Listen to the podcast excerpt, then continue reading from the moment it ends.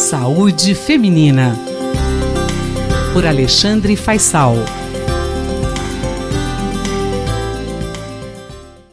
Rádio USP trazendo o momento do Dr. Alexandre Faisal. Ele que fala sobre pesquisas de saúde e é médico pesquisador científico do Departamento de Medicina Preventiva da Universidade de São Paulo.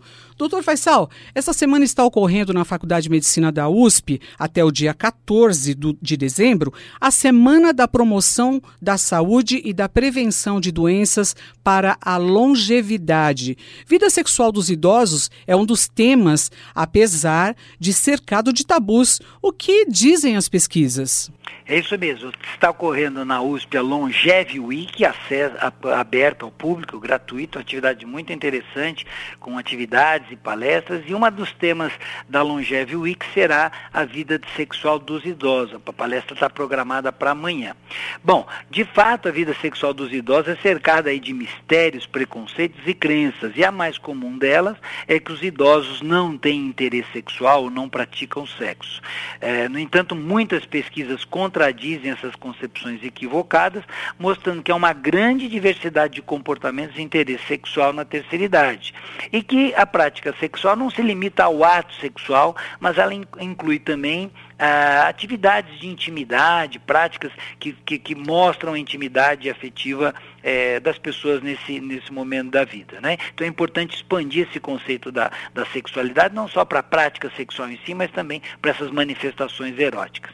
E aí tem uma pesquisa muito interessante holandesa, que contou com a participação de mais de 2.374 pessoas, homens e mulheres, todos com mais de 65 anos, livres de demência. Esse estudo foi realizado num período de 2009 a 2012, foi um segmento é, bastante grande de, de residentes da, da, da, região de Rotterdam, e, e eles tentaram analisar comportamentos sexuais e relacionar isso com outros aspectos, como condição socioeconômica, estado de saúde, a presença de um parceiro. E aí os dados que eu gostaria de chamar a atenção para o nosso ouvinte é que a grande maioria dos participantes é, que tinham um parceiro ou uma parceira tinha é, intimidade física, como beijar, acariciar, mais de 80%, tanto para homens e para mulheres. E quase metade dos participantes da pesquisa tinha algum tipo de atividade física, 49% para os homens, 40% para as mulheres, mostrando que para o idoso que tem um parceiro, uma parceira, é, a atividade sexual ainda ocorre, mas principalmente ocorre é, práticas que denotam intimidade.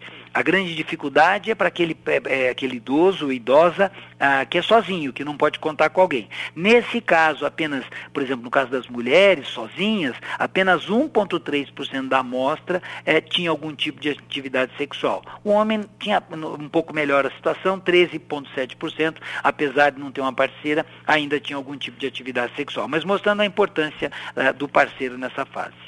Doutor Faisal, e quais são os outros fatores que influenciam essa atividade sexual nessa fase da vida, né? Qual que é a mensagem mais importante das pesquisas?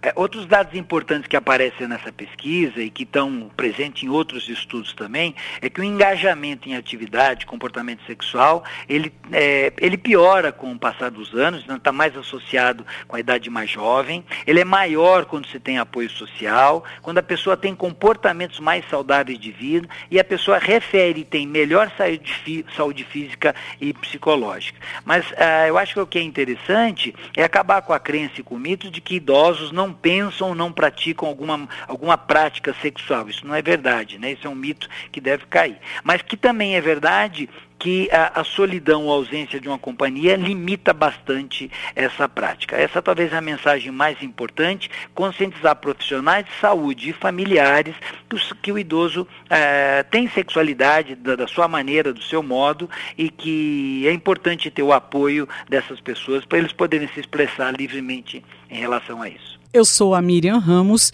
e esse é o doutor Alexandre Faisal, médico pesquisador científico do Departamento de Medicina Preventiva da USP.